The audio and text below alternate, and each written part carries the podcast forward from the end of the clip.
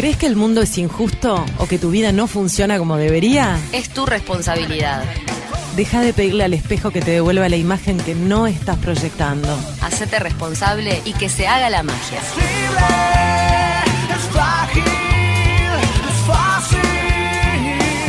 Aquí comienza espiritualmente, espiritualmente. Con Fernanda Iturralde, hipnoterapeuta clínica, terapeuta psicobiológica. Tú solo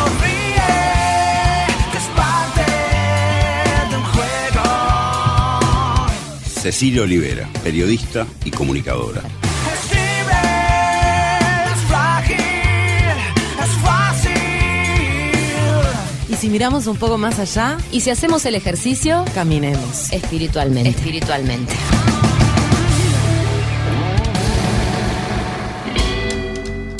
Bienvenidos a todos a este cuarto episodio de Espiritualmente. Seguimos muy muy contentas con las repercusiones. Fer, hemos recibido mensajes que de verdad nos tocan el corazón. Re contentas, re contentas con cómo se ha recibido este podcast y también cómo el ver que había realmente una necesidad de empezar a hablar de estas cosas. No sé si Sí, lo comentaba Claudia Varela en el episodio pasado, que ella sentía que había necesidad y una vez que uno abrió este espacio empiezan a surgir temas y temas y más temas y la verdad es que creo que va a dar para fácil 10 años de contenidos. Pero bueno, lo que nos convoca en este cuarto episodio es lo que decidimos titular como si existen vidas pasadas, ¿por qué no las recuerdo?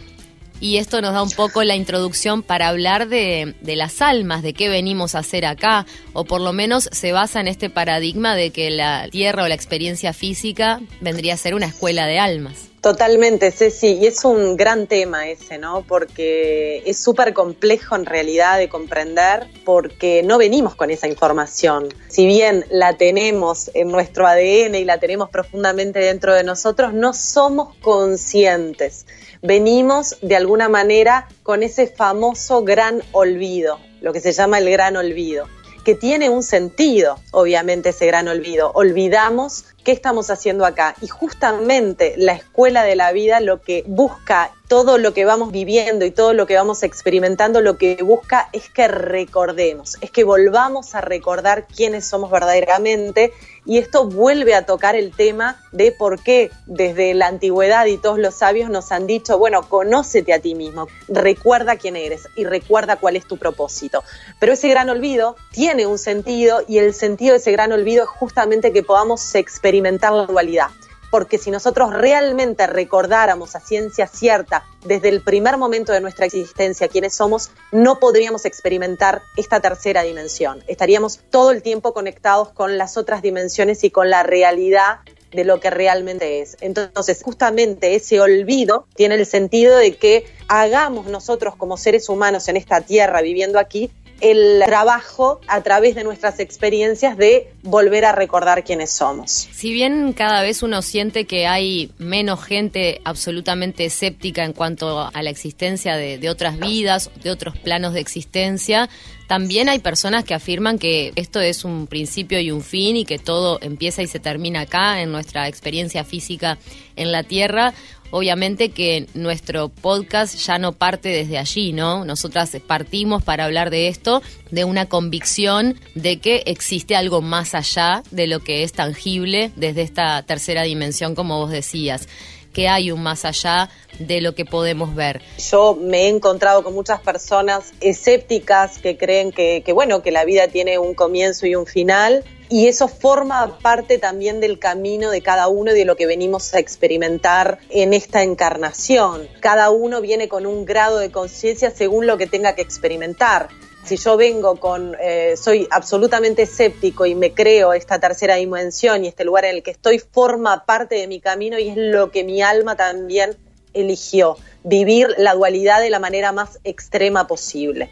Claro. Eso no quiere decir que sean almas menos experimentadas, que sean almas más nuevas, que tengan menos conocimiento, no, simplemente es el camino que esa alma eligió en su plan de vida. Y siempre, Fer, este, haciendo esta salvedad de que en nuestro caso, ambas por personalidad, por manera de ser o por lo que sea que haya sido nuestro pacto álmico, de repente necesitamos llevar a la intelectualidad estos conceptos para poderlos integrar mejor. Pero hay muchísimas personas que no necesitan toda esta teorización para entender que todo es uno, que todo es parte de un mismo ser, que todo está unificado y que esta diferenciación que yo siento desde la 3D eh, no es más que una ilusión, ¿no? Siempre mencionamos ejemplos de personas que están muy en contacto con la naturaleza o que meditan por su cultura desde muy pequeños. Entonces, bueno, ayuda mucho, sobre todo a las personas que necesitamos intelectualizar estos conceptos, ¿no? Yo por lo menos en, en la formación, en FITS, que estoy transitando desde hace meses con ustedes, he tenido la oportunidad de ponerle un poco de teoría a todas estas sensaciones y empezando por el gran tema de que el espíritu no es lo mismo que alma, ¿no? Que eso para mí fue una revelación teórica, decir, claro, concibiendo esto de esta manera realmente me resuena más.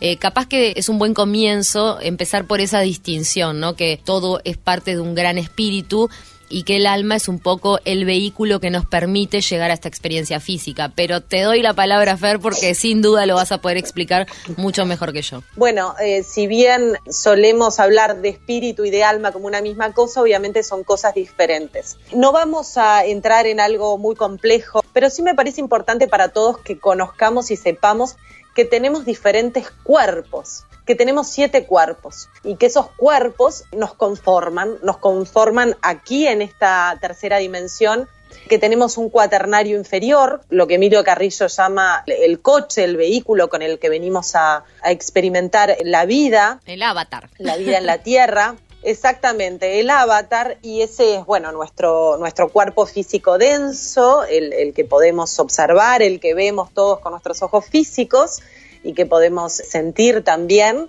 Tenemos nuestro cuerpo etérico, que es nuestro cuerpo energético, que también cada día más la ciencia puede percibir la existencia de este cuerpo. Y después también tenemos nuestro cuerpo, obviamente, emocional, que todos sentimos. Ese cuerpo es el cuerpo que vive en el plano astral. Y luego tenemos nuestro plano mental, nuestros pensamientos. Esos son nuestros cuatro cuerpos perceptibles eh, en Claro, esta eso es realidad. a prueba de escépticos, ¿no? Porque todos podemos sentir que tenemos estos cuerpos de los que estás hablando. El cuerpo físico, el Totalmente. más denso, las emociones que todas las vivimos, la tristeza, la alegría, que no se pueden ver, pero que uno sabe que están ahí en esta experiencia humana. La energía que manejamos, también basta a veces con solo acercar las palmas de las manos para sentir ese calor que emana nuestro cuerpo energético y, y uno lo puede hacer más Totalmente. palpable. Así que hasta ahora venimos a prueba de escépticos. Hasta ahora venimos a prueba de escépticos porque esto realmente es algo que podemos ver y sentir. Y luego tenemos lo que se llama el yo superior, que la mayoría de las personas le llaman el yo superior, que es la tríada superior, que es nuestro cuerpo causal, el alma humana. Luego tenemos Buddhi, que es el alma universal, y luego tenemos el espíritu. Eso, eso forma parte de lo que es este, la tríada superior, lo que verdaderamente somos. Espíritu, alma universal y cuerpo causal o alma humana o alma individual. Es decir, para explicarlo de una manera más sencilla, somos espíritu. El espíritu es el todo, todo lo que existe, todo lo naciente de lo, mani- de lo inmanifestado, ¿no? Como espíritu podríamos de repente poner sinónimos para muchas eh, maneras de referirse a él, como puede ser Dios, campo cuántico, inteligencia universal, todas maneras a las que se, se ha llamado, ¿no? Desde diferentes religiones y corrientes de pensamiento a este ser único, unificado, que nos engloba a todos. Por eso, eso es el todo, la totalidad, el yo soy. Lo que, como vos decís, la iglesia llama como, como Dios. Y luego existe un alma universal, que es todo el conjunto de almas, y luego está la individualización del alma, que esto se va diferenciando a través de lo que se llama la evolución monádica. Toda esta información está en lo que es la constitución septenaria del ser humano. Por supuesto, como decíamos en el primer eh, episodio, no todos necesitamos de la teoría. Hay simplemente personas incluso que han nacido con este conocimiento eh, tan autoiluminados de nacimiento y ya tienen todas estas verdades integradas. Hay algunos, co- como decía hoy al principio no las necesitan porque no, no forma parte del recorrido que tienen que hacer, pero ha- habemos otras almas que venimos justamente a dar un mensaje y a explicar, sobre todo en esta época, ¿no? Incluso eh, le comentaba a Cecilia que tengo una sobrina muy chiquita que cuando hablo con ella este, me doy cuenta que ya los niños vienen con una información que no venían los niños hace, no sé, de repente 30, 40 años atrás, sino que están, están como despiertos. Sí, a mí me pasa mucho con mi hija preadolescente que a veces le explico cosas que me parece que no va a captar o que ya le estoy como enloqueciendo la cabeza y me mira y me dice, pero obvio, mami, como diciendo, eso se cae de maduro, ¿viste? Entonces, bueno, y también el nacimiento del que hablan muchas personas de los niños índigo que empezaron a surgir Exacto. allá por el principio de los 80 y que hoy por hoy estarían naciendo masivamente estos niños que traen una claridad muy específica a propósito de estos temas y que las expresan de distintas maneras. Pero bueno, para nosotros que venimos transitando este camino desde lo práctico, eh, experiencial también, pero desde lo teórico, ¿no? Que yo por lo menos me apoyo mucho en la teoría, está bueno decirles a nuestros oyentes que la primera distinción que podemos hacer es esta de espíritu-alma y cómo el alma a través del proceso monádico se va individualizando de alguna manera y bajando su densidad vibratoria, ¿no? Tenemos que vibrar en un campo más denso para poder convertirnos en cuerpo, encarnar en esta tercera dimensión y que ese es el vehículo que nos trae y en esta tercera dimensión el gran olvido que nos hace de repente no recordar de dónde venimos y a dónde pertenecemos realmente. Por lo menos para sentar las bases de dónde vamos a pararnos para hablar del título de hoy de si tengo vidas pasadas, ¿por qué no las recuerdo? Exactamente, viste que hoy en día hay como una moda, digamos, de mucha gente quiere acceder a información, o sea, las personas quieren acceder y está esto de los registros acálicos. Por lo menos en el ambiente en el que yo me muevo, todas las personas que conozco alguna vez se abrieron los registros acálicos, porque hay una necesidad del ser humano, hay como late en el corazón de las personas, eh, sabemos que hay algo más. Más allá de que no lo podamos intelectualizar, sabemos que hay algo más y hoy en día es cada vez más la gente que se va a leer los registros acálicos. Por lo menos no sucedía de esa manera cuando yo era adolescente, no existía eso, Es o por lo menos yo no, no tenía pers- personas alrededor mío que se, se abrían los registros acálicos. Hoy en día, bueno, Tengamos en cuenta que la dimensión tiempo tiene mucho que ver con esta tercera dimensión que experimentamos en el, en el mundo humano y eso hace que muchas de las personas que hablan de la calle y de, y de bueno de la apertura de registros también te indiquen que no se trata literalmente de vidas pasadas porque muchas vidas pueden estar ocurriendo de forma simultánea. En realidad ese es, es un tema aún más complejo, ¿no? Que tiene que ver con la no linealidad del tiempo. La realidad es que el tiempo y el espacio existen únicamente en esta dimensión y por eso hablamos de tiempo y espacio. El antes, el después, el ahora no existe. Y justamente los registros akáshicos el registro akáshico es ese mm, espacio, digamos, por, por llamarle de alguna manera, ¿no? Porque es difícil de traducirlo, es ese libro donde están que no tiene ni pasado, ni presente, ni futuro, pero para hablar, digamos, en lenguaje de tercera dimensión, es el libro donde están todas las posibilidades del universo, ¿no? Se le llama la gran biblioteca cósmica. Y ahí están escritas nuestras, son los registros de la luz, ¿no? Y ahí están escritas todas nuestras vidas pasadas, por llamarlo de alguna manera, ¿no? Porque, bueno, Sí, están sucediendo simultáneamente. Est- Allí están nuestras experiencias, nuestros aprendizajes y bueno, como decimos siempre, el universo es una gran cita. Desde ese punto de vista podríamos hablar de que son vidas que están todas sucediendo al unísono, es el colapso de universos posibles, como lo dice la física cuántica. Pero bueno, para poder, como decías, hablarlo desde esta tercera dimensión, hablemos de vidas pasadas, siempre teniendo en cuenta que ese concepto incluso puede ser debatido cuando hablamos de la calle, que no se trata literalmente de vidas pasadas, sino de registros que existen ahí, de información de lo que estamos aprendiendo y colapsando. Exactamente, son experiencias. Eso es lo que, lo que recoge el, el registro akáshico y hoy en día hay muchas personas que dicen, se sabe que hoy en día podemos acceder a esa dimensión, cosa que no sucedía antes, ¿no? Eh, y eso es importante, porque es importante que, eh, saber que estamos viviendo un momento muy particular de la historia, ¿no? Donde estamos pudiendo acceder a información que no, que nunca habíamos accedido. Pero bueno, para traducirlo de una manera sencilla, si bien acá en esta tercera dimensión no somos del todo conscientes, antes de bajar a esta dimensión, somos almas que estamos desencarnadas, almas individuales, en determinado momento y que tenemos en ese momento la conciencia despierta. Y sabemos, obviamente, conocemos y tenemos toda la información de qué caminos hemos andado, qué trayectorias tenemos, las experiencias que hemos vivido, qué cosas hemos hecho bien, qué cosas hemos hecho mal, en otras existencias, en otras experiencias, qué deudas de amor tenemos. Le digo deudas de amor a todas aquellas cosas pendientes que tenemos, ¿no? Para realizar en esta vida. Para mí siempre son deudas de amor porque no existe realmente el bien y el mal, sino que realmente tenemos como almas que experimentar absolutamente todas las posibilidades de la existencia, ¿no? Y bueno, y con toda esa conciencia es que decidimos volver a nacer para poder compartir, para poder volver a experimentar eso que, que debemos volver a transitar o que no hemos transitado aún.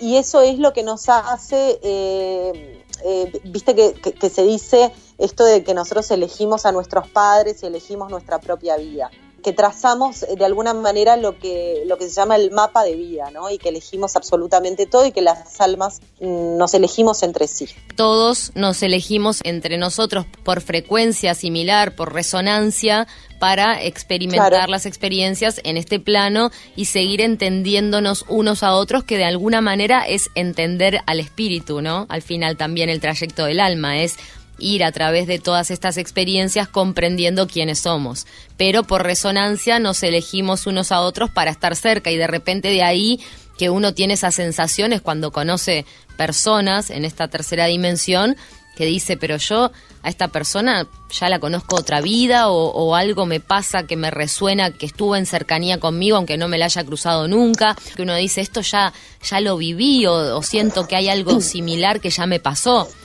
Y te diría, Ceci, que en realidad todas las personas con las cuales compartimos la vida las conocemos de vidas pasadas. Se dice que las personas que con nuestra familia compartimos troncos de memoria y con las demás personas compartimos memorias, pero con todos hemos compartido algo porque todos tenemos resonancia y frecuencia vibratoria similar, por eso eh, estamos, digamos, experimentando por lo menos el- los mismos escenarios, ¿no? La cercanía. así que, que- que entre todos, sí, entre todos nos conocemos y con todos tenemos en realidad un pequeño pacto, deudas kármicas a veces. Me encanta eh, ver la vida pactos. así. Me encanta, porque me hace sentir que, claro, es como cuando uno se posiciona desde ese lugar, además de la responsabilidad de la que ya hablamos, de que todo lo que nos pasa tiene que ver con nosotros, todas las personas que están en nuestro entorno tienen algo que enseñarnos, algo que mostrarnos y por algo las tenemos ahí cerca.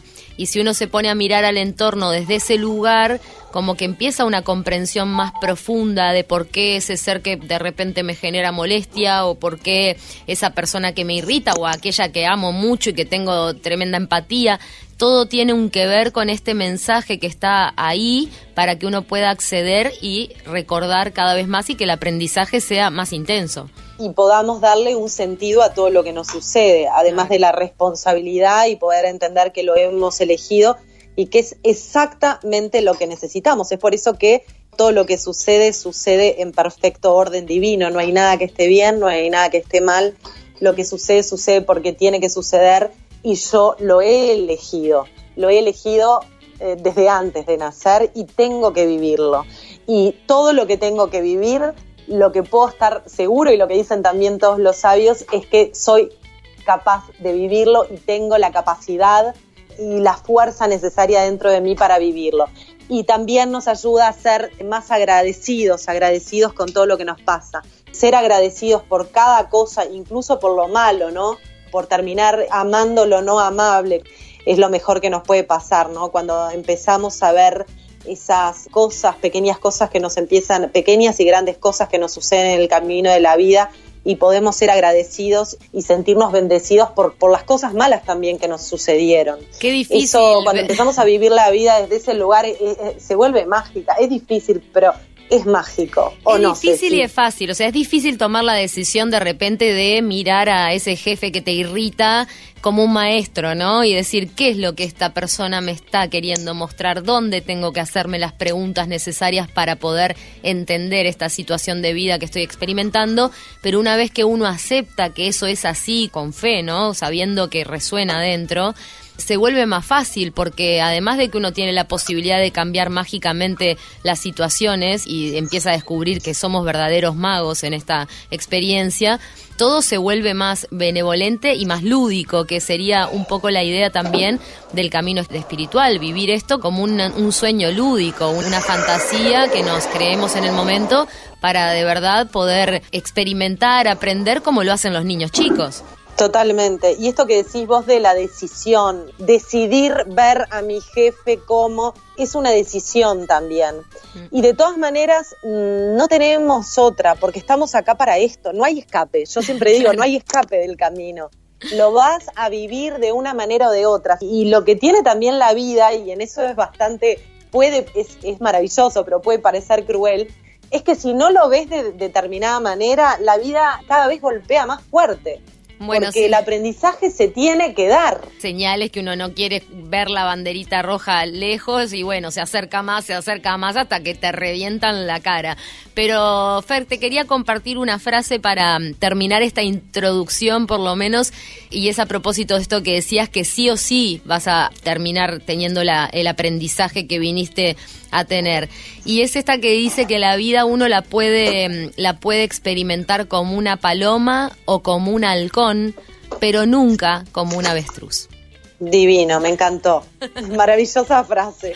Y yo agregaría que también hay, hay que ser valientes. Hay que ser valientes, tenemos que encontrar dentro de nosotros, porque lo tenemos, ese coraje para poder tomar esa decisión, la decisión de ver un poco más allá y poder ser agradecidos por todo lo que la vida nos da, porque realmente se necesita de coraje, se necesita de una mm, inmensa, te diría, madurez emocional y espiritual para presenciar esta dualidad que vivimos y aún así permanecer conscientes y aún así permanecer despiertos, ¿no? No metamos la cabeza como el avestruz, intentemos volar cada vez más alto, más liviano para darle un sentido a todo esto que nos pasa.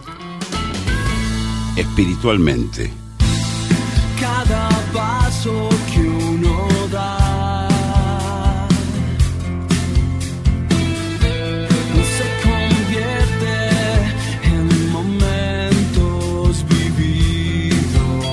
el viaje de la vida se hace a cada paso, pero hay pasos en el camino que vale la pena recordar.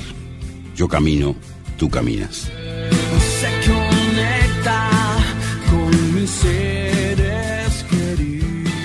Tenemos el placer de recibir en este cuarto episodio de Espiritualmente a Cecilia Giuliano, un ser muy especial, deberían conocerlo para saber cuán especial es. Bueno, ella realmente vive con un acceso muy conectado a otras dimensiones y por eso nos parecía muy interesante tener el testimonio de su vida aquí en este programa donde estamos hablando de, de vidas pasadas, ¿no? De si hay vidas pasadas, ¿por qué no las recuerdo? Si bien ya hicimos un poquito con Fernanda la salvedad de que el pasado, el presente y el futuro, el tiempo lo, lo podemos percibir desde esta dimensión, pero tampoco es real. Buenos días, Ceci, gracias por estar con buenos nosotros. días, gracias a ustedes, un placer acompañarlas y estar acá. Gracias a vos. Grandísima Cecilia Giuliano, para mí es un placer que puedan conocerla, para mí ha sido un honor y creo que para Cecilia también. Así que va a ser un placer escucharla también, contarnos esta pequeña parte de su vida, una de sus experiencias, algo que ella ha vivido y que hoy tiene la bondad de compartir con nosotras. Bueno, Ceci, en este espacio que hemos dado a llamar Yo camino, tú caminas, porque Ajá. hay pasos en, en esta experiencia de vida que nos marcan a veces un mojón, ¿no? Un antes y un después de cómo percibimos las cosas. Queríamos saber en tu propia vida cuál podés individualizar como ese paso o ese acontecimiento que realmente representa un cambio cuántico, ¿no? Un antes y un después. Te- tengo dos momentos. Un momento importante que es una partida de un ser querido, muy allegado a mí, eh, que participó de forma muy activa de mi crianza, que cuando trasciende de plano para mí es un abismo, es una soledad muy profunda y me invita a buscar herramientas para poder seguir comunicándome con ese ser. Una de las cosas que yo no podía de verdad comprender en mi mente racional era que que tuviéramos que perder la comunicación con un ser querido cuando ese ser querido dejaba de tener materia. Era como que no me entraba en la cabeza, es como, no puede ser, tiene que estar en alguna parte, me tengo que poder comunicar. Y ahí empecé como una búsqueda exhaustiva y empecé a poner como mucha concentración en esa necesidad de querer comunicarme, ¿no? Antes no te había pasado de intentar tener contacto con seres en otros planos, no lo habías vivido así y ese fue el, el motor o ya habías tenido ciertas experiencias. que- Bueno, sí, para mí la, la comunicación con una parte de la vida que por ahí es intangible, vamos a mirarlo desde ese lugar, no era algo ajeno ni extraño. Era como muy fácil para mí, también divertido, poder conectar con otras frecuencias, con otros tenores de energía, que como son más sutiles, como tienen una frecuencia más elevada, más alta, bueno, no pueden ser materia. Pero en este caso la diferencia es que mm, yo lo que quería era justamente comunicarme con un ser que había estado encarnado y que de repente dejo de ver, que de repente me deja de mirar, que de repente lo dejo de sentir. Entonces, si bien yo ya sabía que tenía la capacidad de comunicarme con otra, con otro movimiento de la vida, con otros armónicos de la vida, con otros espacios de la vida toda, en este caso quería algo puntual. Y tenía que ver con esto de poder sentir aquel ser que era tan importante para mí y sobre todo la preocupación. Yo era adolescente, este, estaba, estaba entrando en, en mi juventud. La preocupación era, ¿dónde está? ¿Qué le está pasando? ¿Qué está sintiendo? Estoy hablando ¿Qué de mi abuela. Cecilia? Y tendría unos 18 a 19 años. Es este, es el primer encuentro que yo tengo de forma directa con la trascendencia de plano un ser querido, ¿no? Ya había partido mi abuelo, pero mi familia me lo había hecho vivir de otra manera, porque era muy pequeña. Entonces, bueno, este, nos contuvieron mucho, nos hablaron de una forma muy especial y nos fueron acompañando de tal manera que nosotros hicimos el proceso de otra forma. Pero acá ya había, me había involucrado otra, de otra manera porque, bueno, porque había participado en la enfermedad de mi abuela también. Que había ocupado un rol muy importante en tu vida. Claro, viste que eran de esos mega abuelos. Nosotros tuvimos mega abuelos, gracias a Dios y gracias al universo todo. Y era como, bueno, este espacio no puede quedar vacío. no puede quedar vacío. ¿Y dónde está? ¿Qué está pasando? ¿Qué está haciendo? Y ahí entonces eh, fue como que mi vida seguía siendo, pero se había abierto esta ventana tan grande de decir, necesito respuestas de verdad quiero saber. Y no me conformaba con el hecho de que, buf, desapareció, pum, ya no está más. Eso era como algo adentro mío que no lo podía aceptar. No lo podía aceptar. El amor que sentíamos, le- el alma de ella y la mía era tan intenso que no me podía conformar con que de repente se había cortado la vía de comunicación y sobre todo que ella hubiera desaparecido. Y ahí sin darme cuenta, empiezo a leer mucho, a investigar mucho y a concentrarme mucho, mucho, mucho, mucho. Y si bien yo ya venía investigando en meditación, empiezo a hacer un proceso meditativo mucho más profundo, profundo, profundo, profundo. Empiezo a concentrarme mucho más con este gran anhelo de mi corazón y sin darme cuenta, empiezo a activar un acervo de energía que tenemos en la base de nuestra columna vertebral que se llama Kundalini. Entonces empiezo a hacer la activación de la Kundalini, que la Kundalini cuando empieza a activarse tiene que hacer tres grandes eh, rupturas, tiene que atravesar tres grandes bloqueos. Uno a nivel de chakra 1-2, otro a nivel de chakra 3-4 y otro a nivel de chakra 6-7. Y claro, entonces... Esa es la Kundalini, mira que está sonando. y entonces, bueno, en esas meditaciones, meditaciones, meditaciones, y en esa necesidad de querer conectarme, ¿no? Me concentraba tanto, tanto, que empiezo a acceder a la vibración de la Kundalini y sin darme cuenta hago un salto cuántico. Creo yo que no hay inocencia más pura que la del desconocer, ¿no? Cuando uno desconoce se anima a todo, porque no sabe de peligros. Yo no tenía ni idea que existía la Kundalini, no tenía ni idea en qué me estaba metiendo, yo solo quería hablar con el alma de mi abuela. Quería saber qué estaba pasando. que vos no tenías conciencia de qué es lo que estabas activando. Claro, yo no tenía ni proceso de idea. meditación No, no en uno, en muchos. Era como mucho, ¿no? Ya te digo, de todo lo que era mi vida, yo dedicaba mucho tiempo y mucha energía en esto. Era como una investigación de laboratorio, ¿viste? Claro. Como decir, ta, hago mi vida, pero quiero esto. Y lo deseaba tanto que en esas instancias de concentración, de meditación, yo tengo una formación cristiana, entonces siempre también rezaba, ¿no? Le pedía a Dios, le pedía a Jesucristo, le pedía a la Virgen, pero lo hacía con, con tanta concentración. Y después leyendo me di cuenta que sin saber que lo estaba haciendo, hacía grandes periodos de ayuno también y eh, hacía grandes periodos de ejercicio, grandes periodos de ayuno y grandes periodos de meditación y concentración, más esta cantidad de necesidad, de acervo, de querer conectar, hizo que bueno, que se activara esta energía kundalini dentro mío, hizo su primer salto y ahí tuve como un gran despertar. O sea que es una gran cantidad de energía, un plus de energía extra que nosotros tenemos dentro de nosotros mismos sin saber que la tenemos, que te permite acceder a un campo vibratorio más alto y conocer determinadas situaciones espirituales que por ahí, con la cantidad de energía que tenemos a diario, no llegamos. ¿Cómo lo sentiste esa activación de la Kundalini? La Kundalini cuando se activa eh, es un poco intensa, es intensa. Bueno, y sí, la- por supuesto que yo tenía mi gurú que me estaba haciendo posible la activación de la Kundalini, ¿no? Todos tenemos gurú, todos tenemos guías, todos tenemos seres de luz que nos acompañan. Por más que sentimos que esa comunicación no está, yo no estaba sola en ese proceso y entiendo que esto por ahí para las personas que sienten que lo material es lo único, está bueno capaz que puedan investigar un poquito sobre cuántica para que puedan entender que, que de verdad es otra cosa la vida y que estamos compuestos de otra manera y que estamos entrelazados absolutamente todo lo que es y todo lo que hay. En el momento que yo estaba viviendo esa situación, claro que no era consciente. Yo solamente tenía un anhelo, no podía perder la comunicación con ese gran ser que era un pilar en mi vida y la tenía que volver a restablecer fuera, costara lo que me costara. Así que entonces después me di cuenta, por supuesto, que, el- que en el proceso de la activación de la kundalini nunca eh, uno está solo.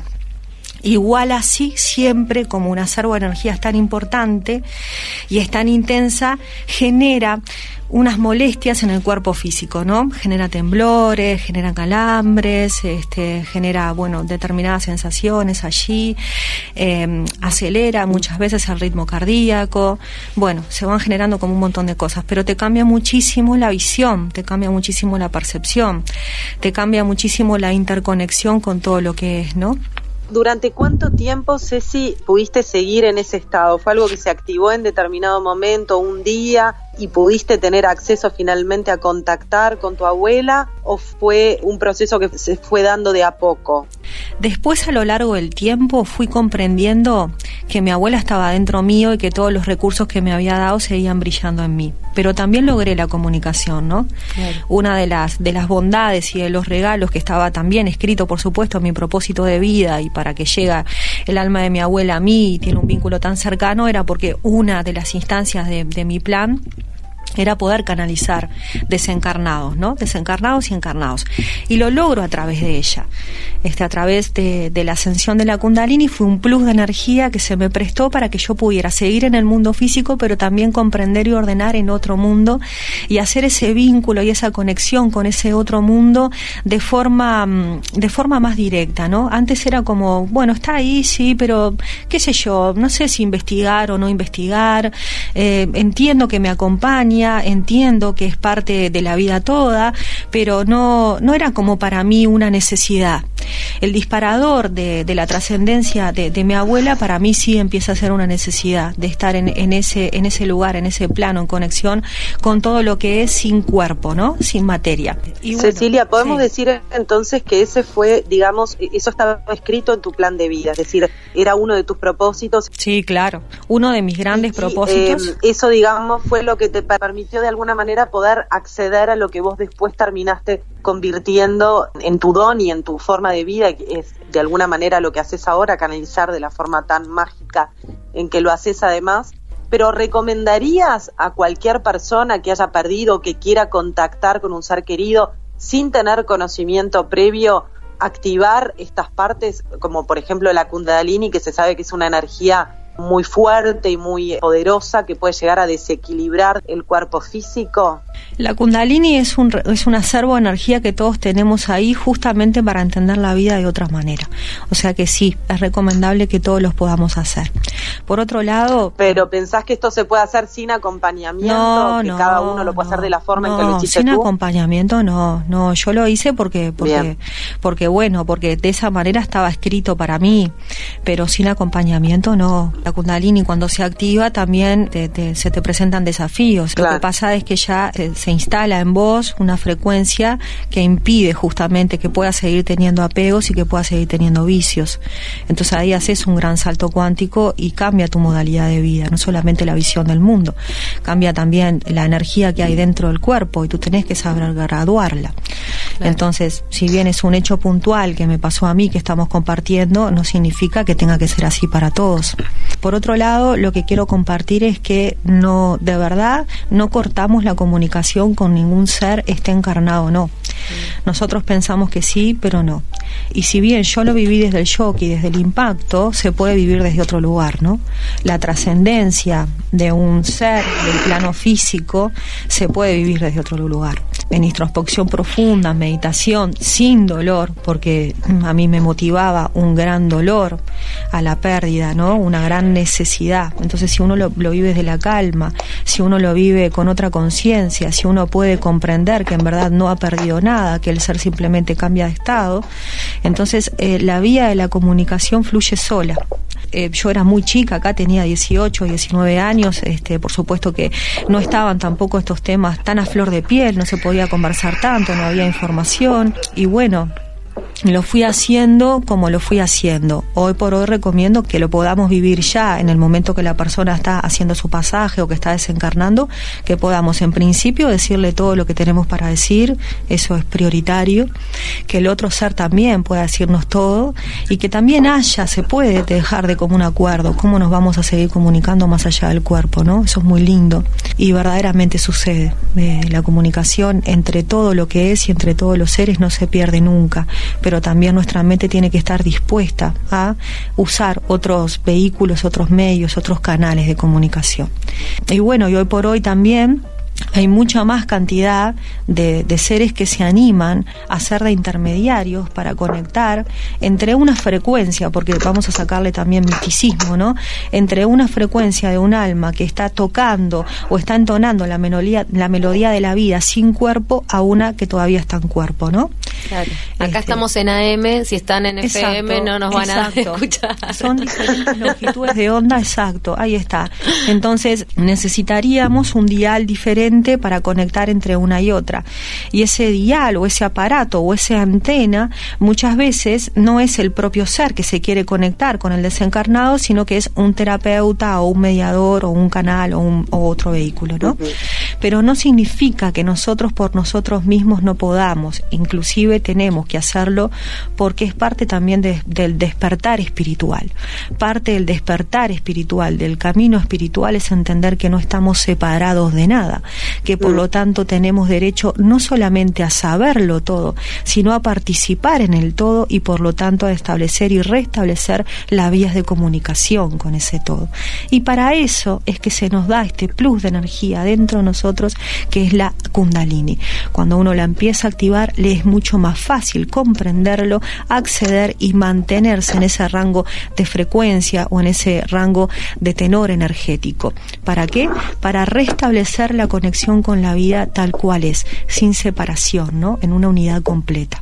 Y Ceci, esto te da a vos un acceso a lo que podríamos llamar acaya, a este lugar donde todo ocurre en un mismo momento, en un mismo lugar eterno y en otra velocidad. Mira, estar conectados con otras frecuencias lo estamos siempre. Es como vos ahora, estás atravesada por un montón de ondas electromagnéticas, del teléfono, de las propias antenas de las radios, de los televisores que están encendidos. Están siempre interactuando contigo, son parte de ti. El tema es que dentro de nosotros todavía no sintonizamos con esas longitudes de ondas, con esas frecuencias dentro de nuestro propio cerebro para conectar con ellas. Y capaz que si lo empezamos a mirar desde ahí y le ponemos un plus un poco más científico, racional, también le empezamos a perder un poco el miedo y empezamos a trascender las barreras de esto de que, uh, aquel puede, es especial y yo nunca lo voy a lograr y lo necesito. Porque eso tampoco es sano. ¿Está bien? Entonces, en verdad, todos podemos, porque nuestro encéfalo, nuestro eh, cerebro, nuestro sistema nervioso central, está capacitado, y no solamente el cerebro, toda tu biología está capacitado para justamente codificar todas las longitudes de ondas que hay en el universo. ¿Está bien? ¿Qué necesitamos? Bueno, primero el compromiso de querer hacerlo, de querer investigar, de decir, uy, y si, ¿cómo sería? ¿No? Mirarlo como una aventura también, mirarlo como un juego, animarse, arriesgarse, porque si no a veces también la vida es aburrida. Decime si no, a veces estamos es- como aburridos, de solamente 3D. Como decimos acá, y si nos damos la oportunidad de decir, Y bueno, y si- claro. no, esto es así, vamos a, Y si a investigo, un poquito. y Y si si hacemos el ejercicio. Ahí está. Claro, entonces para hacer eso es fácil, eh, porque a través de meditaciones, de pranayamas, a partir de, de determinadas disciplinas, se puede de a poco ir conquistando esos espacios y también tener la técnica como para saber disfrutarlos y saber interactuar con ellos. Te quería preguntar, Ceci, que también viste que ahora hay como, como una nueva moda, hablábamos el otro día con Cecilia de esto de los registros akáshicos y mucha gente intentando conectar con otros planos porque, bueno, antes esto quizás no sucedía por la propia evolución espiritual del hombre. ¿Te parece que se necesita para poder justamente conectar con estos otros planos tener un camino espiritual, que eso sea dentro del contexto de un camino de evolución espiritual personal y de introspección Volvemos un poquito a lo mismo. Nosotros tenemos derecho a, a conocer la vida en todas sus facetas y en todos los ámbitos. Tengo el derecho de saber por sobre todas las cosas, además de este cuerpo físico y esta personalidad y esta historia finita que conozco de mí, ¿qué más hay? Es más, creo que todos en algún momento necesitamos eso, es como una gran inquietud. Y cuando uno se empieza, estoy hablando de- de- desde mi perspectiva, ¿no? desde mi experiencia, cuando uno empieza a cuestionarse esas, esas cosas, cuando uno empieza a sentir esas necesidades, ya sin saberlo, una parte de su conciencia fue hacia adentro. Una parte de su conciencia ya no está tan pendiente del afuera, ya se da cuenta que en el afuera no está encontrando todo lo que necesita, que necesita más cosas, más respuestas, que hay inquietudes que no las está pudiendo resolver y que son pesadas, son, son intrínsecas al ser y son necesarias que vaya hacia ahí. Y cuando se desdobla y empieza a escuchar esa resonancia interna, esas necesidades interiores, ahí ya, ya para mí empezó un camino espiritual. El camino espiritual es ir hacia adentro un poquito, es entender que adentro de mí hay un montón de inquietudes y necesidades, que este mundo exterior me da un montón de cosas, pero que otro tanto no. Y necesito de verdad en esta búsqueda exhaustiva de quién soy comprenderlas. Y acá aparecen los lectores, que también hablando de vuelta de lo mismo, somos como una anomalía, porque cada ser tendría que conocer de su esencia toda, ¿está bien? Como pasa en Oriente, como pasa en otras culturas, que conocen absolutamente todo el recorrido de su alma y de su esencia, inclusive saben su propósito de encarnación. ¿Ese es el registro akáshico, el recorrido del alma? El registro akáshico es, es el recorrido del alma, es el recorrido del ser. Akasha es un tenor de energía. Nosotros en este plano material no estamos acostumbrados a la akasha porque en este, en este mundo material tenemos estos elementos, la tierra, el agua, el fuego y el aire, que bueno, que justamente necesitan de una matriz material para materializarse, para poder verlos, para poder tocarlos, para poder sentirlos, para interactuar con ellos. El akasha es otro tipo de energía, tiene otra frecuencia y no, no es tangible pero se le llama akasha, quinto elemento. Y en, en, ese tenor de energía queda registrada, sería como, si lo quisiéramos imaginar, como un gran chip, en donde queda registrado absolutamente todo lo que hemos vivenciado. Pero no solamente lo que hemos vivenciado, sino también todo lo que hemos sentido, todo lo que hemos pensado, todo lo que hemos planificado y todos los movimientos de nuestra vida, ¿no? La encarnación, el pasaje, la vuelta, Absolutamente todo está en ese tenor de energía, en esa frecuencia que además es muy maleable, es este muy dúctil, eh, se imprime nuevamente y se vuelve a imprimir de una manera muy fácil, ¿no? Esa energía tiene una plasticidad muy importante, por eso se puede leer, se puede leer para modificarla y para que entonces aquello que capaz era un dolor, una pena o era un shock para ti, se pueda recomponer de tal manera de que tú puedas obtener los recursos de esa vivencia. O sea que desde este plano, cuando nos referimos a vidas pasadas, podríamos estar hablando de la información que está en el acaya, pero en el acaya no hay pasado ni futuro. Está Exacto. todo ahí. Exacto, hay un solo presente, es un momento eterno, sí. Y nuestra gran pregunta del inicio de este episodio, si hay vidas pasadas o bueno, si está esa información disponible, ¿por qué no la recuerdo? Supongo que la respuesta ya nos la venís dando de que no la recuerdo porque la, la tranco, de alguna manera la bloqueo. Claro, ¿qué pasa? También vos no te vas a acordar de todo lo que te pasó en la infancia, ni tampoco te vas a acordar de lo que te hizo generar, bueno, más estremecimiento, ¿no? A nivel biológico. Todo lo que a nivel biológico nosotros de alguna manera catalogamos que nos estresa o que nos produce un shock, eh, inmediatamente lo intentamos vedar. Y eso se llama pasarlo a inconsciente, ¿no? Como bueno, lo pongo como por allá atrás, intento no acordarme porque, uff, no lo puedo procesar. ¿Está bien?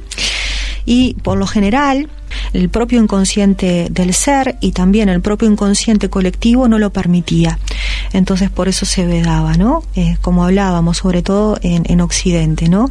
En Oriente ya, bueno, hay, hay otra conciencia colectiva, por lo tanto ellos incluyen la vivencia del alma y la vivencia del ser como un todo y no la van contando únicamente como la encarnación puntual y entonces ahí eh, la posibilidad de acceder al registro mucho más amplio. Bueno, cuánta información, Ceci. En todo caso, yo quiero recomendarles a todos que pasen una sola vez, aunque sea por la experiencia de poder abrirse los registros con Cecilia.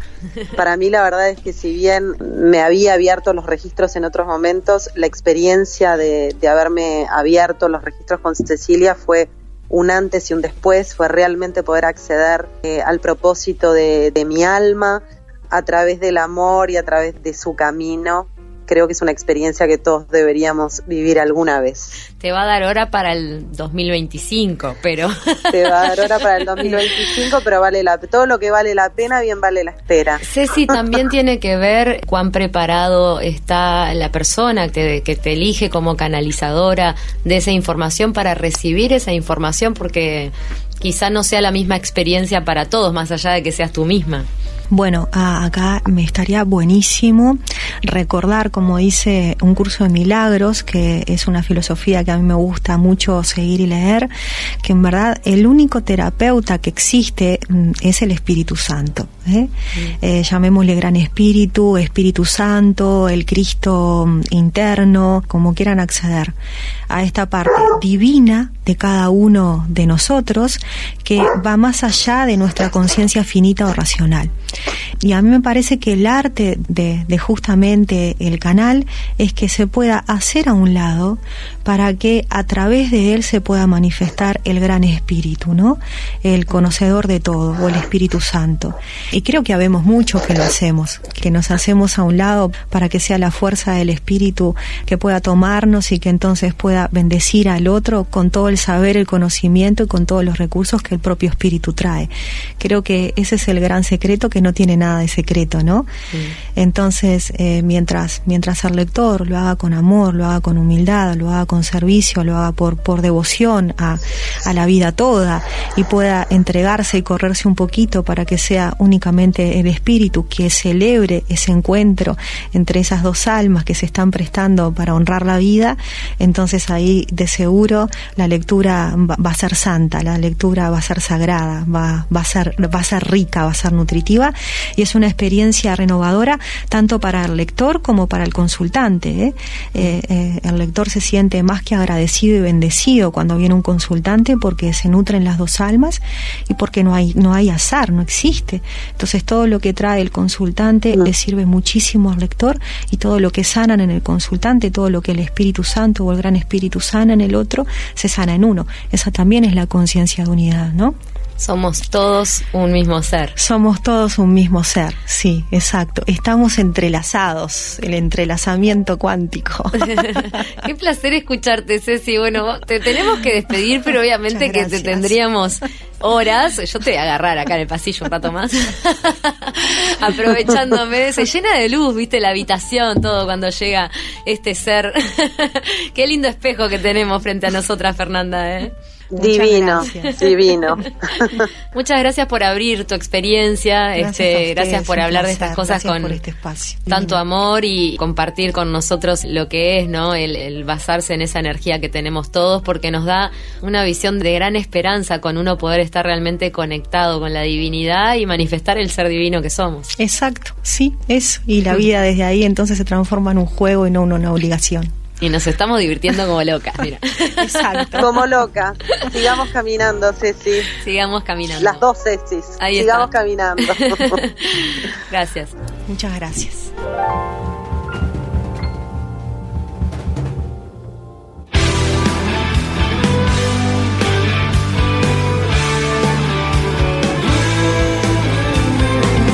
Hay quienes encuentran un sendero y lo iluminan porque saben que hay muchos siguiendo sus pasos. Hablan los sabios. Hoy puedo decir que nunca dejé suerte al azar. El alma es el puente entre el espíritu y el cuerpo. El alma es el que dice, ¿cómo me encantaría hacer esto? ¿No? Es la emoción, la energía que me moviliza para poder hacerlo. Entonces, si esto no está en equilibrio, está en constante necesidad, está en constante falta. Si no está en equilibrio, no busca experiencias, busca necesidades, cosas que le llenen el alma. Esa frase horrible. ¿sí? El alma siempre está bien, siempre está llena, pero creemos que hay que llenar el alma. Las experiencias no son para el alma. Si las experiencias que nosotros vivimos en el cuerpo las depositamos por lo que el alma necesita, lo único que hacemos es acumular algo que se llama karma. En cambio, si lo hacemos para el espíritu, se llama dharma. ¿Por qué? Porque el alma, como decía, es solo un puente entre espíritu y cuerpo. El alma es la energía que mueve esta maquinaria. Si el alma empieza a irrumpir en el proceso como diciendo, hey, pero yo quiero cosas, está perfecto, no hay ningún problema. Pero el problema es que cuando nosotros empezamos solo a alimentar el alma de necesidades del alma, nos desconectamos del espíritu. ¿sí? Es acá cuando nos creemos que una emoción bonita vale, más que cualquier cosa, ¿no? Bueno, pero por lo menos soy feliz. Esas cosas que, pasan. Cuando nos conformamos con una emoción, cuando nos conformamos con cosas que no tienen que ver con nuestro propósito. Y eso lo pasa al cuerpo, a la genética, y lo registra en el ADN. Entonces, para trascender todo eso tenemos que ir a la conciencia espiritual. Y la conciencia espiritual es neutra, no tiene emociones, no tiene dualidad, es una. Cuando logremos, cuando logremos hacer el 3, 3, 3, conectarlos a todos y generar la divinidad en el 9, es cuando estamos en equilibrio. Por eso el mayor conflicto para poder estar en equilibrio es lograr trascender las necesidades del alma. Y esto no significa negar el alma, sino saber cuál es el papel del alma, hacer de puente de conexión entre el espíritu y el cuerpo. Bueno, entonces escuchamos a Matías de Estefano, que la verdad es que a mí me encanta él porque tiene una manera como muy este, también sencilla. A mí me gustan las personas que hablan de una manera sencilla de todos estos temas y que, y que nos acercan de una manera mucho más natural a poder comprender todas estas cosas. Matías es eh, un chico que desde muy, muy pequeño, desde que tiene, tenía creo que tres años de vida, tenía conexión con otras dimensiones, con otros eh, planos de conciencia. Y bueno, al principio se lo vio como un niño este, que tenía dificultades, que tenía problemas, hasta creyeron que era un niño esquizofrénico porque tenía contacto con otras realidades cuando empezó a expresar lo que él veía y sentía, veía hadas, veía seres, veía sus guías y más adelante en el camino de su vida bueno, comienza directamente a recordar. Este argentino, lo tenemos acá al ladito, es muy joven. Él, bueno, habla mucho del apoyo emocional que tuvo de su mamá, que fue la única que entendía a este hijo especial y si bien no lo comentaban en sus entornos para que justamente no fuera tratado como el raro, fue quien lo acompaña en todo este camino de recordar como niño índigo y habla justamente de su primera encarnación y recuerda todo lo demás. Y lo que es interesantísimo de Matías es cómo él explica que se puede ver el universo, el espíritu desde distintas dimensiones y puntos de vista y cómo la, la, vista, el panorama, el paisaje es tan diferente, ¿no? Sí, como decís vos, este Matías tuvo el apoyo de su mamá y de una psicóloga que en determinado momento de su vida lo ayudó a poder entender este mundo, pero imagínate lo perdido que se debe haber sentido, ¿no? Porque los niños cuando son pequeños tienen esta conexión y luego la pierden entre los 3, 5, 7 años de vida y él la siguió teniendo el, el resto de su vida. Y sí, exactamente, él dice que si bien nosotros vivimos en tres dimensiones, existen muchísimas dimensiones más en las cuales estamos viviendo, porque el alma eh, no cabe dentro del cuerpo, estamos acá, pero estamos irradiando, estamos viviendo al mismo tiempo en diferentes dimensiones. Hay quienes hablan de siete dimensiones y Matías habla de nueve dimensiones, incluso muchísimas más, pero nueve dimensiones este, conocidas. Y bueno, él nos habla este, esto de que el alma es el vehículo entre el cuerpo y el espíritu, que es un poco lo que explica, eh, lo mismo que explica Elena Blavatsky, ¿no? Porque todo habla de lo mismo, que es la evolución monádica y cómo ese espíritu que somos va bajando en frecuencia vibratoria para poder acceder a los planos más bajos de conciencia, que es esta tercera dimensión en la que estamos. Y bueno, lo que decíamos en la introducción de que es el alma, ese puente que nos permite descender desde el espíritu que verdaderamente somos y que sigue en nuestro interior, porque también uno puede siempre a través de la meditación ir a ese lugar donde es uno con todo lo demás, pero el alma funciona como puente para poder diferenciarnos y vernos separados del resto como una manera de aprender de todos los espejos que tenemos para conocernos a nosotros mismos. Totalmente, la meditación es el camino para entender esto desde el nivel eh, menos teórico y más experiencial.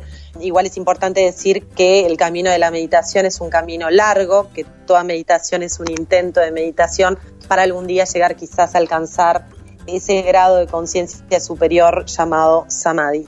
Bueno, y Matías no se queda solo ahí en decirnos, bueno, el alma es eh, un puente entre, entre el cuerpo y el espíritu. Nos explica gráficamente, me encanta, los invito a ver algunos de los videos que él tiene en YouTube y que pueden encontrar por cualquier lado, eh, por qué las almas nacen donde nace, qué es esto de la resonancia álmica, cómo se dan los pactos. Él lo grafica, ¿no? Él dice, claro, yo tengo resonancia con este de acá, pero aquel no lo entiendo. Entonces, vamos juntos y así vos me ayudás a entenderlo. Una cosa así. Lo escuchamos y comentamos a la vuelta.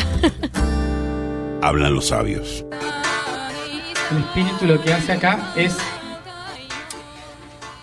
decir, yo ahora sé que tengo que experimentar. Y para hacerlo necesito un vehículo. Pero ese vehículo necesita una energía que lo mantenga vivo. Y esa, esa energía es la que empieza a tener diferentes patrones que van a servir para la experiencia. Pero después se encuentra con otros, otros espíritus, otras almas, que tienen a lo mejor uno de esos patrones parecidos. Entonces, este, por frecuencia, se une con este. Y dicen, en la experiencia física, me vas a ayudar porque tenemos una frecuencia similar y me puedes ayudar a entender las otras que no entiendo. Entonces este te dice, genial, yo tengo que ir ahora a nacer, pero dentro de 30 años te espero. Pero antes, por frecuencia, se eligieron. No es que el hijo elige a los padres, es que todos eligen por frecuencia. Lo que pasa es que estas dos son iguales, por ejemplo, pero estas son muy diferentes. Entonces tienen que buscar una forma que integre las dos. Ahí está la experiencia y ahí está cuando se quieren matar entre ellos. Muchas veces elegimos como padres o madres amigos a otros por la frecuencia que compartimos. Pero si elegimos nacer en una familia es porque en un momento decidimos que teníamos la misma frecuencia para experimentar algo. El reto es unir las que estaban, las que son diferentes. Bueno, entonces acá escuchamos a Matías explicar un poquito cómo a través de las diferentes eh, frecuencias vibratorias hacemos esos pactos eh, de amor, siempre son pactos de amor con aquellas personas que van a venir a experimentar a esta encarnación con nosotros y nos van a enseñar, ¿no? A veces, eh, como decía Matías, bajo a la tierra y digo, bueno, ok, eh, voy a bajar ahora a la tierra, vos te vas a quedar acá por el momento y dentro de 15, 30 años nos vamos a encontrar y vos me vas a mostrar tal parte de mí que necesito ver. Todos son pactos de amor, ¿no? Pero a veces pueden ser encuentros que nos gratifiquen y a veces, a veces pueden ser los famosos verdugos, ¿no? Que Emilio Garrillo llama eh, sapos que se convierten en príncipes, ¿no? Esas experiencias este, y por eso también se dice que deberíamos ser mucho más agradecidos con aquellos que se, se prestan a ponerse el disfraz de aquello que nosotros necesitamos ver, ¿no?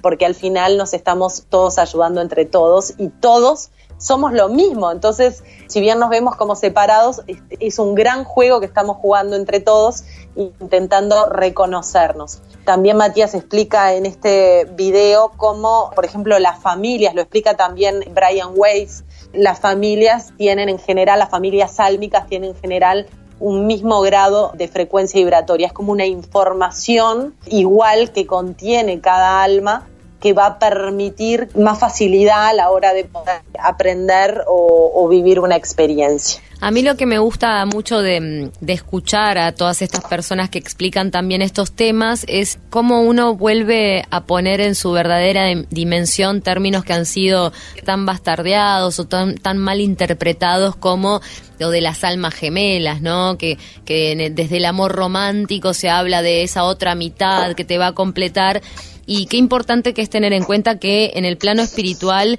no existe una diferenciación por sexo biológico como existe acá, tampoco se está hablando del amor romántico, sino del amor con A mayúscula, como solemos decir, y allí sí cobran una, una verdadera importancia las almas gemelas, pero como almas afines con las que uno hace estos pactos por sintonía en los patrones para la experiencia física, ¿no? El alma gemela no es aquella otra media naranja, sino esas almas que están muy cerca de uno en esta experiencia porque el pacto que hizo previamente justamente así lo manda para que la experiencia sea más rica y para poder entender otras almas que de repente tienen resonancia con aquella que es mi alma gemela, pero no directamente conmigo. Entonces también esa otra alma sirve de puente y funciona para que yo vaya teniendo una comprensión mayor. Totalmente, almas afines es la palabra para explicar un poco lo que estaba diciendo Matías, son almas afines en frecuencia vibratoria. Y esto de las almas gemelas, gran tema. Hay mucha controversia entre lo que dicen eh, algunos y otros acerca de las almas gemelas. Yo te diría que almas gemelas somos todos, pues somos todos lo mismo. Claro. En realidad sí existe un término que, que se la llama gemela, que sería en el proceso de diferenciación de la mónada, cuando en la evolución monádica, cuando esa mónada va bajando y va a entrar en el cuerpo causal, a veces la experiencia que tiene que vivir esa fracción de alma, por llamarlo de alguna manera, es tan inmensa que no alcanza con una vida y necesita dos vidas, entonces esa alma individual se va a dividir en dos para poder experimentar. Y bueno, hay que hacer un episodio entero hablando de llamas gemelas, pero es interesante sí nombrar que existen almas, en realidad somos todos lo mismo, pero bueno, hay almas que, que por frecuencia vibratoria están en una resonancia perfecta.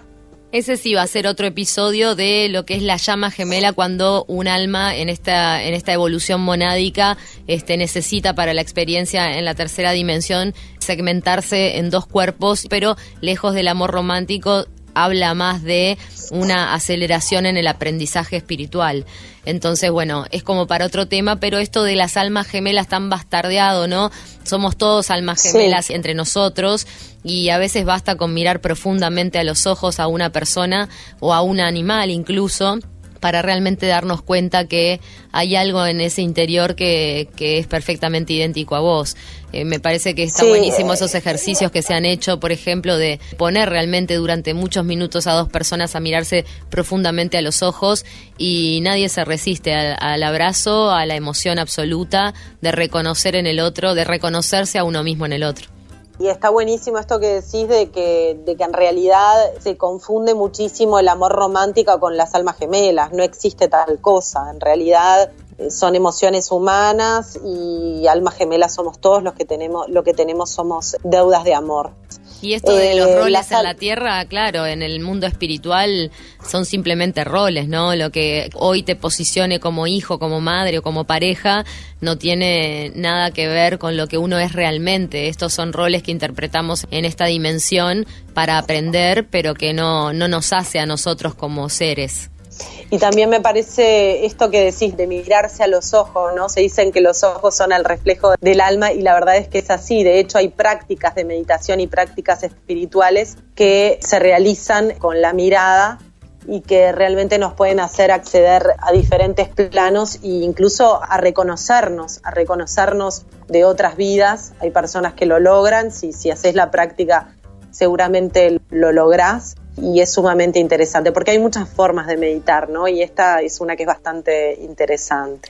La invitación entonces para cerrar este episodio es a mirarse profundamente a los ojos, porque me parece que ahí es donde uno puede experimentar esa sensación de que todos somos uno, encarnados en distintos cuerpos a través de un alma que se individualizó para tener esta experiencia, pero que en el fondo de verdad estamos sumamente conectados y nos estamos ayudando entre todos a despertar.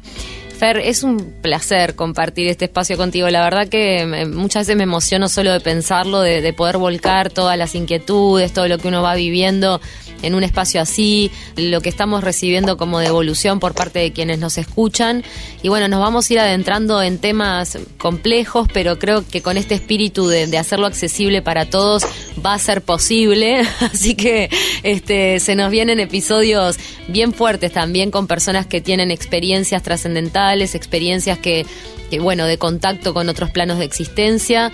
Así que quédense ahí enganchados a espiritualmente porque vamos a seguir aprendiendo mucho juntos. Es un placer también para mí, Ceci, también te lo digo todo el tiempo, caminar contigo, hacer este ejercicio contigo y no cabe duda también que esto era un pacto entre nosotras. Me encanta este pacto de amor. Qué bueno que mi alma lo hizo. La verdad. Gracias, Almita, por, por regalarme este pacto Gracias previo. por, los- gracias por estos y por los que no son tan gratificantes en el momento, pero que nos gratifican después. Y gracias a todas las experiencias, Ceci, que hemos vivido vos y yo en el pasado, que nos han llevado a recorrer este camino también. Así es. Gracias de verdad, gracias de corazón ante todo lo que se nos presenta. Hasta la próxima. Hasta la próxima. Un beso enorme para todos los que nos escuchan. Gracias gigante, gracias totales, dijera Cerati. Gracias siempre. Espiritualmente, espiritualmente. Fernanda Iturralde, Cecilia Olivera.